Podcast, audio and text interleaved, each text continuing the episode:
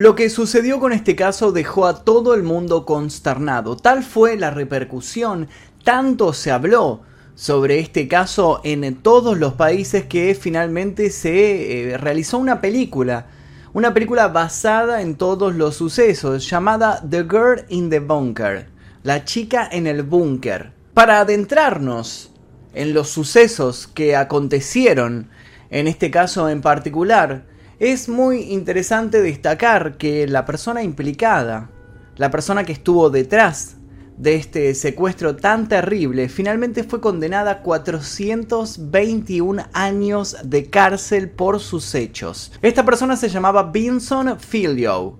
Pero ¿qué fue lo que hizo este Vinson? ¿Qué fue lo que hizo horrorizar a todo el jurado? ¿Qué fue lo que hizo para que el fiscal de la causa dijera que este tal Vinson era una persona mala y que hizo lo peor que una persona puede realizar sin llegar a matar a alguien. Bueno, de eso nos vamos a enterar el día de hoy. Pero antes de comenzar les quiero recordar que pueden ver este video sin censura, sin publicidad y 24 horas antes que el resto tocando el botón que dice unirse aquí debajo. Sin más demora les doy la bienvenida al caso de Elizabeth Joaf.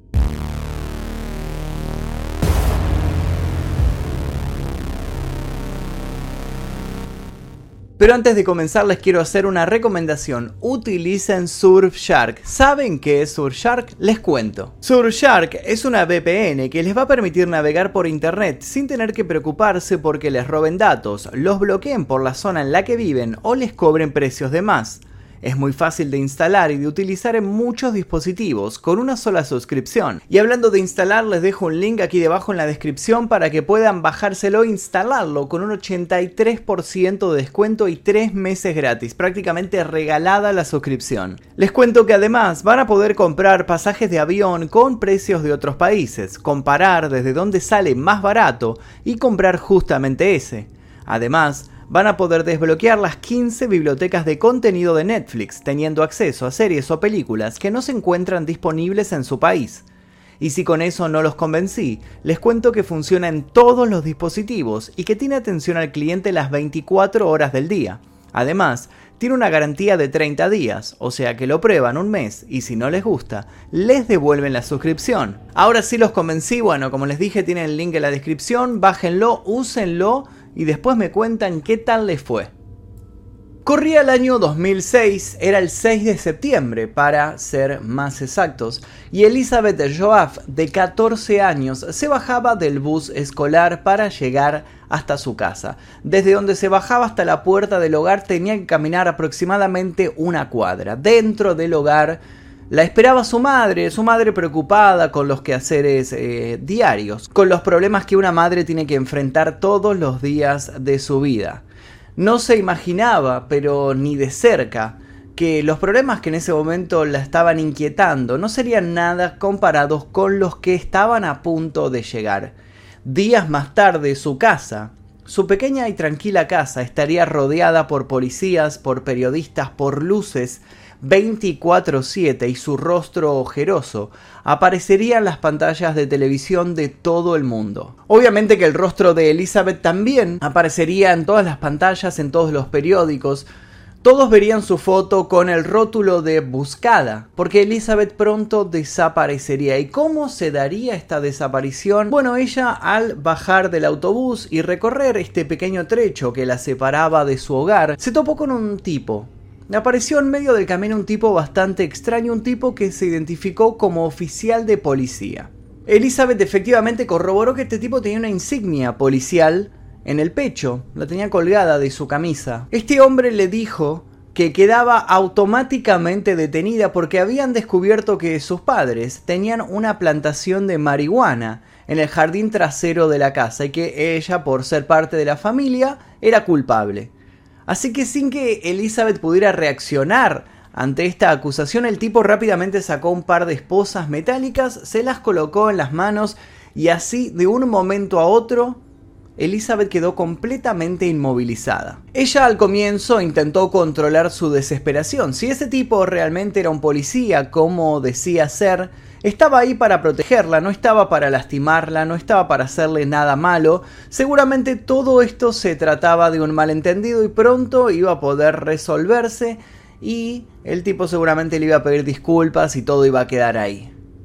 Pero, con el correr de los segundos, Elizabeth empezó a sospechar que había caído en una vil emboscada. Con mucha determinación, este tipo comenzó a arrastrarla hacia un bosque cercano. Una vez que se adentraron entre la espesa vegetación, el tipo le colocó un collar aquí a Elizabeth y le dijo que era un collar explosivo, que si ella gritaba, si empezaba a correr, si lo golpeaba, si hacía algún movimiento sospechoso, él iba a accionar un detonador y su cabeza iba a explotar. Definitivamente, Elizabeth se dio cuenta de que no se trataba de un policía porque obviamente un oficial no iba a ser una amenaza de ese estilo. Acto seguido, luego de amenazarla con explotarle la cabeza, le dijo que no solo iba a hacer eso, sino que iba a volver hasta su casa e iba a matar a su hermanito.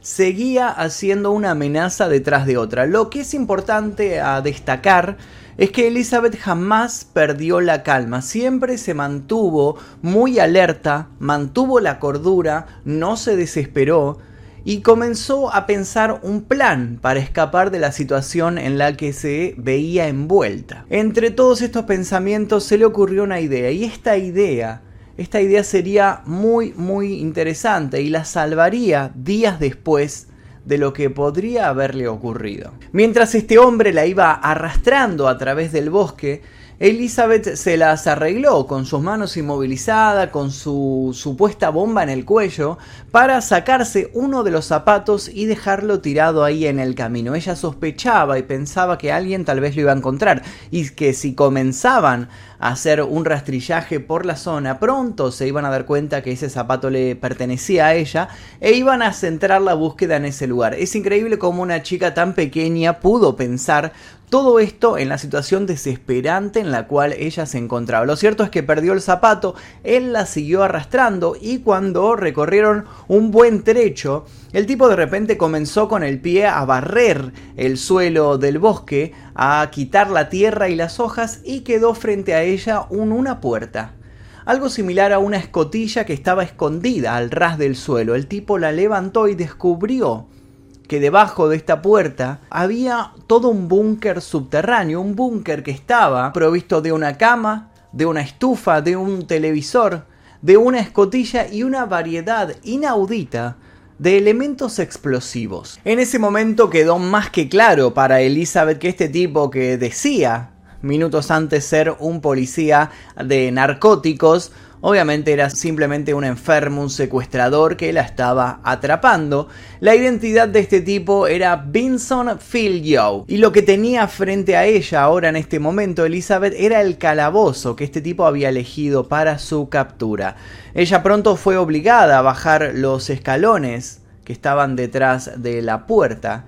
Y así fue como descendió lentamente hacia su propio infierno. Obviamente la madre dio alerta a la policía enseguida porque no era para nada normal que ella se retrasara volviendo de la escuela y la policía tomó una muy mala decisión. Tal vez si hubieran tomado una decisión mejor, si lo hubieran pensado de otra manera, si hubieran hecho caso a la declaración de la madre, Toda eh, la tortura que tuvo que sufrir Elizabeth se podría haber evitado, pero la policía al principio pensó que esto simplemente se trataba de la fuga del adolescente con algún noviecito, algún amigo, alguna amiga, y que esto tenía que ver más con una cuestión de la edad que con un secuestro.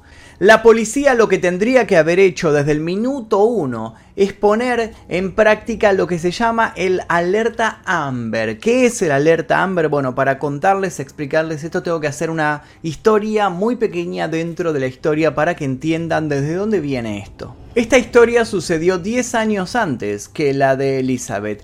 El 12 de enero de 1996, la pequeña Amber de 10 años iba paseando en su bicicleta cuando de repente fue raptada por un extraño que estaba manejando una camioneta negra, o esto por lo menos fue lo que declaró el único testigo del caso.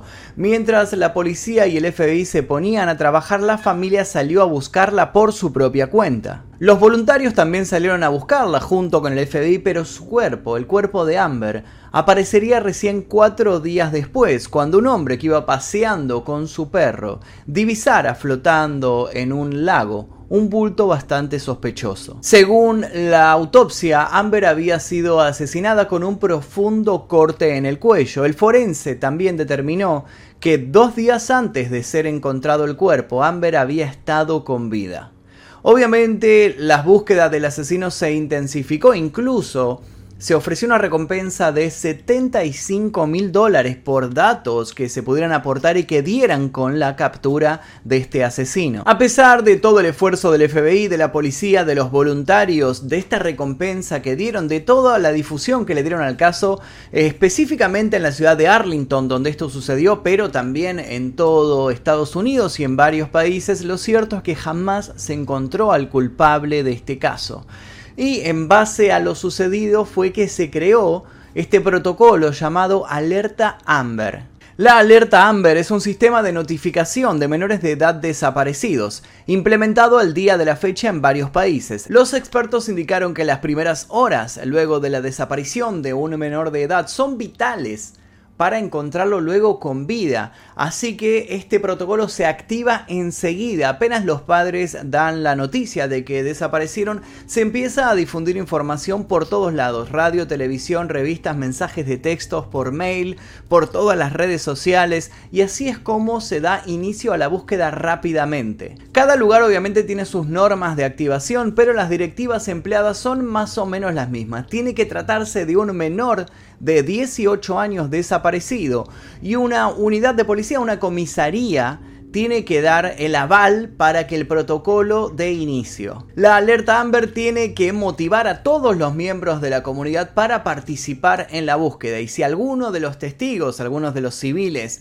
encuentra al menor que están buscando en la alerta debe comunicarse enseguida con el teléfono de emergencia de su propia localidad. En abril del año 2003 el presidente George W. Bush firmó un decreto para que la alerta Amber se convierta en legislación, por lo que hoy en día es un programa nacional, pero no solo está activo en Estados Unidos, sino que en un montón de países en donde tiene nombres diferentes. En Argentina, por ejemplo, de donde soy yo, existe la alerta Sofía en honor a una niña desaparecida en 2008. En Guatemala se la conoce como alerta Alba Kenneth por el secuestro y asesinato de Alba Michelle España Díaz en 2007 y Kenneth Alexis López Agustín en 2009.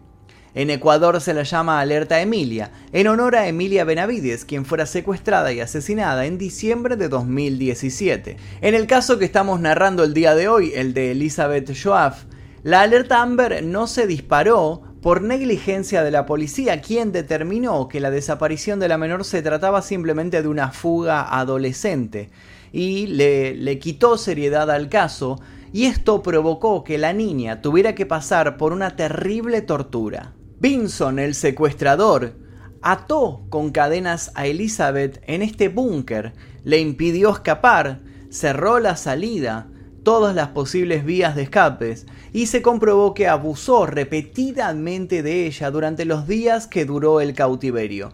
Elizabeth por su propia parte jamás perdió la calma e incluso comenzó a idear un plan para poder salir con vida de este lugar. Elizabeth entendió que si quería salir con vida de allí, lo que tenía que hacer era ganarse la confianza de este tipo. Así que en eso se concentró. Tuvo que pensar y asegurarse de no gritar cuando él la maltrataba, cuando él la violaba, cuando él le pegaba.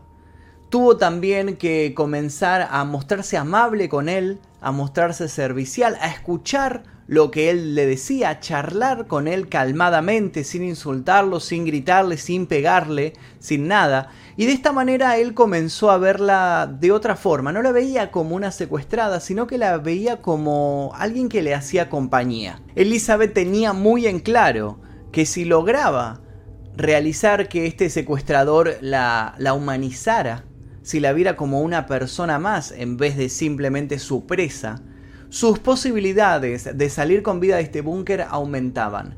La confianza fue tal que en los días siguientes incluso ella lo, convenció de que la dejara salir del búnker para tomar un poco de aire, que eso la iba a hacer bien. En estos paseos, que obviamente los daba custodiada por, por, este tipo que no se separaba en ningún momento de ella, ella de alguna manera se las arregló para arrancarse mechones del pelo y dejarlos en los árboles con la esperanza de que los perros amaestrados, los perros entrenados para encontrar a las personas perdidas, sintieran, percibieran el olor de su cabellera y señalaran el lugar en el cual estaba secuestrada. Lamentablemente esto fue en vano. Sin embargo, paulatinamente Vinson, con el correr de los días, iba mostrándose más y más paternal con respecto a la chica y esto obviamente le daba una ventaja a ella. Creo que todos conocemos o hemos escuchado hablar de lo que es el síndrome de Estocolmo, ¿no? Cuando un secuestrado, una secuestrada se enamora o siente afecto o algún tipo de apego con su secuestrador, con la persona que le está quitando la libertad. Pero existe otro síndrome también muy similar llamado el síndrome de Lima, que es algo parecido pero a la inversa. Si quieren saber más sobre el síndrome de Estocolmo, les recomiendo un video que se encuentra en mi otro canal, El Día Que, llamado El Día que se originó el síndrome de Estocolmo. Les voy a dejar un link para que lo vayan a ver. Pero hablando del síndrome de Lima, ¿qué es esto? El síndrome de Lima es un conjunto de síntomas y características que se presentan en la mente de un secuestrador con el transcurrir del tiempo, ocasionando un escenario psicológico complicado en donde desarrolla hacia su víctima un parentesco emocional. De este modo, el secuestrador se empieza a preocupar por el estado físico y mental de su secuestrado. Lo más asombroso de este síndrome es que el secuestrador no reconoce la magnitud de su crimen al restringir el derecho a libre circulación de su víctima. Establece internamente un espejismo donde él atiende y protege a quien tiene encerrado. Con el paso del tiempo también sorprende cómo el secuestrador desarrolla hacia su víctima un sentimiento de cariño y de ternura. El síndrome de Lima debe su nombre a un suceso que aconteció en la ciudad de Lima, en Perú, en el año 1996. El movimiento revolucionario Tupac Amaru tomó cientos de personas como rehenes en la embajada japonesa de la ciudad de Lima. Muchas de las personas cautivas eran de gran valor económico, ya que provenían de la política, el ámbito militar y diplomático, por lo que se esperaba que el grupo pidiera una gran suma de dinero por su rescate. Sin embargo, a los pocos días, los secuestradores liberaron a las personas una a una, únicamente por los sentimientos de simpatía y a raíz de los vínculos generados hacia ellas. Lo cierto es que fue tan grande el síndrome de Lima que desarrolló este secuestrador hacia Elizabeth que con el paso del tiempo hasta le permitió utilizar su celular para entretenerse. Y obviamente que la chica no perdió ni un minuto y se dio cuenta que teniendo ese aparato en su mano, teniendo el poder de comunicarse con quien sea, esto se convertía en una situación de ahora o nunca. En el búnker, Elizabeth obviamente no tenía señal para enviar mensajes para utilizar el celular, pero aprovechó que su secuestrador se había quedado dormido para sacar por una de las pequeñas ventanitas su mano, intentando buscar aunque sea una, barrita de señal para enviar el mensaje. Y esa misma noche, tanto su madre como varios amigos y familiares recibieron el mensaje de Elizabeth diciendo, contándole en muy pocas palabras lo que había sucedido y brindándole algunos datos para que se pudieran orientar y la pudieran encontrar.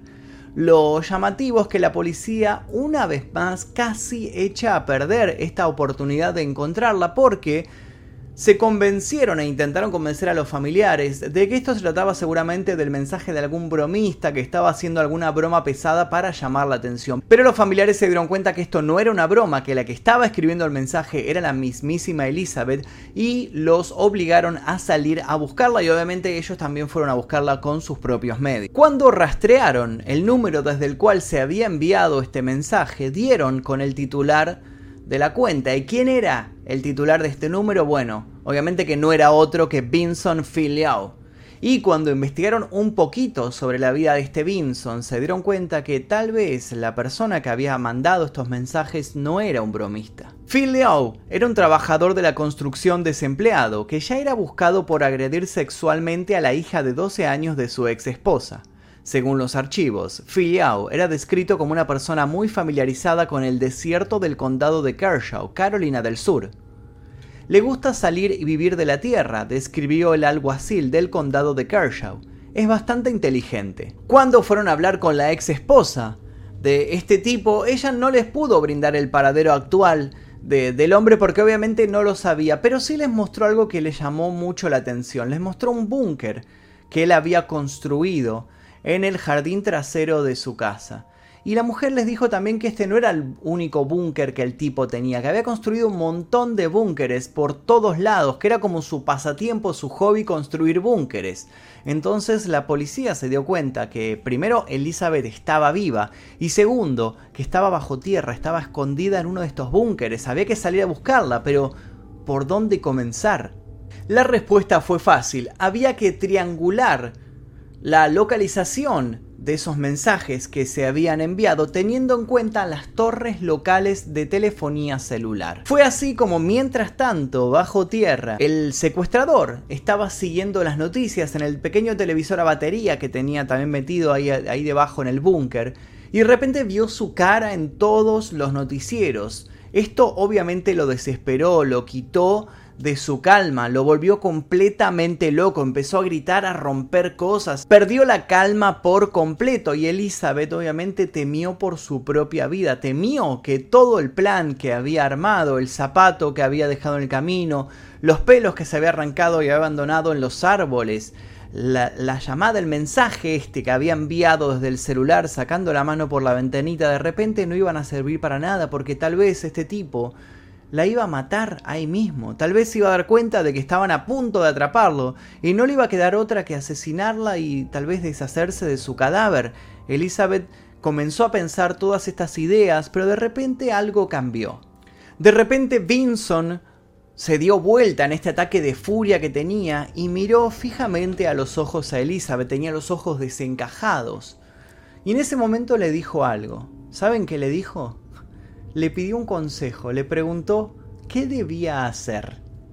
Hasta ese punto había avanzado este síndrome de Lima que el tipo ya ni siquiera confiaba en sus ideas en su cabeza, sino que le estaba pidiendo consejos y ayuda a la chica que tenía secuestrada. Obviamente que Elizabeth, como había mantenido la calma durante todo el secuestro, una vez más supo bien qué decirle le aconsejó que debía huir, que debía abrir la puerta, dejar todo atrás y escapar. Obviamente que no iba a ser fácil escapar, pero le dijo que la policía iba a estar buscándolo a él con una chica, un hombre grande con una chica. Entonces, si él escapaba solo, si se cambiaba tal vez el aspecto, iba a lograr que no lo atraparan, iba a poder evadir a la ley. Ella le dijo que huyera, que escapara y que ella se iba a quedar ahí tranquila, sentada, adentro del búnker, encerrada, y que cuando él regresara, cuando todo se calmara, iban a poder seguir adelante con el secuestro.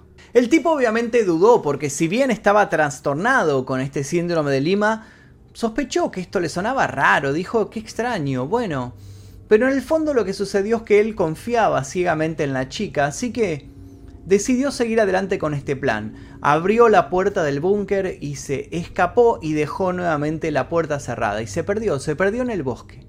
A la mañana siguiente la policía llegó hasta el lugar siguiendo la localización del celular y lo primero que encontraron fueron el zapato. Fue el zapato que Elizabeth se había sacado a propósito, había dejado tirado en el camino y se dieron cuenta que la chica estaba cerca, pero antes de que pudieran dar con la localización exacta, de repente se abrió la puerta del búnker de un momento a otro y vieron a Elizabeth emerger de las profundidades.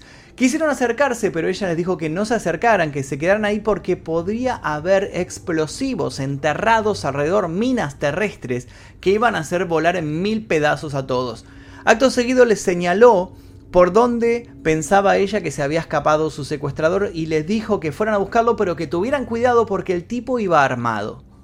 Es increíble cómo una chica de 14 años mantuvo la calma, mantuvo la mente fría hasta último momento para lograr salir con vida de esta situación horrible y también para cuidar la seguridad de las personas que habían venido a rescatarla. Finalmente, el 17 de septiembre, Vinson quiso secuestrar a una nueva mujer apuntándole, amenazándola con una pistola Taser, estas pistolas que tienen electricidad, que te dan eh, shocks eléctricos a veces en el cuello y te dejan tirado Bueno, pero la cuestión es que la mujer logró escaparse y lo reconoció, había visto la foto de este tipo en los noticieros, así que llamó inmediatamente al 911. El hombre se encontraba a 5 millas de su casa y estaba portando esta pistola Taser, una pistola de perdigones y un cuchillo de cacería cuando finalmente fue arrestado por la policía. Fue acusado de secuestro, de posesión de un objeto incendiario y de hacerse pasar por un oficial de policía. Vinson, en el interrogatorio en la comisaría, se declaró culpable y dijo que había armado toda esta cuestión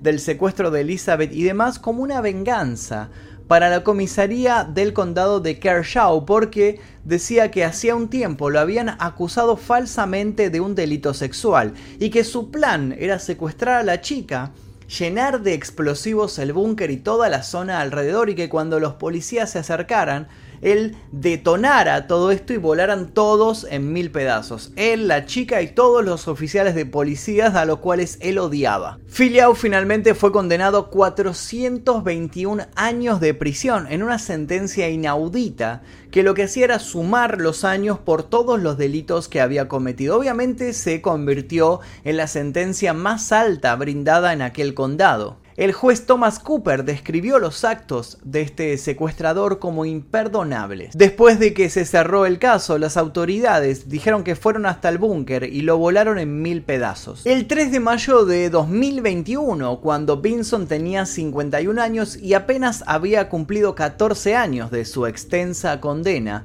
fue encontrado sin vida en el suelo de su celda en la institución correccional McCormick de Carolina del Sur las causas de su muerte fueron desconocidas. Por su lado, Elizabeth hizo varias apariciones en los medios, incluido un episodio del 2008 del programa Today.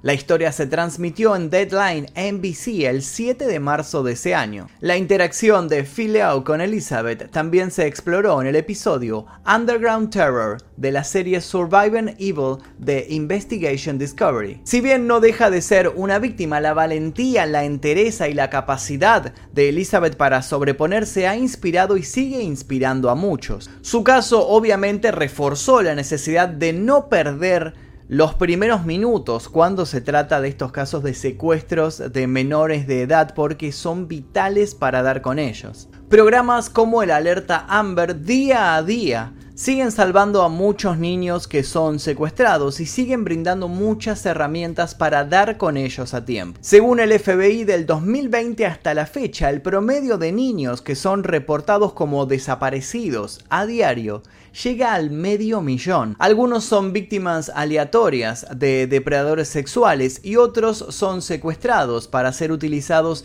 en redes de trata de personas. Mientras estas organizaciones no sean dinamitadas de base, la impunidad seguirá reinando y las consecuencias las sufrirán quienes tienen menos chances de defenderse por su propia cuenta. Y hasta aquí el video del día de hoy, espero que les haya interesado. El caso de Elizabeth, si les interesó, les pido por favor que dejen su like, se suscriban y activen notificaciones. Les recuerdo que pueden ver este video sin censura, sin publicidad y 24 horas antes que el resto tocando el botón que dice unirse aquí debajo. Le quiero agradecer a todos los miembros del clan Mephisto que aparecen aquí porque gracias a ellos es que podemos realizar estos videos que continuamente son desmonetizados y ocultados en las recomendaciones de YouTube. Sin nada más que decir, me despido. Mi nombre es Magnum Mephisto. Nos veremos seguramente en el próximo video. Adiós.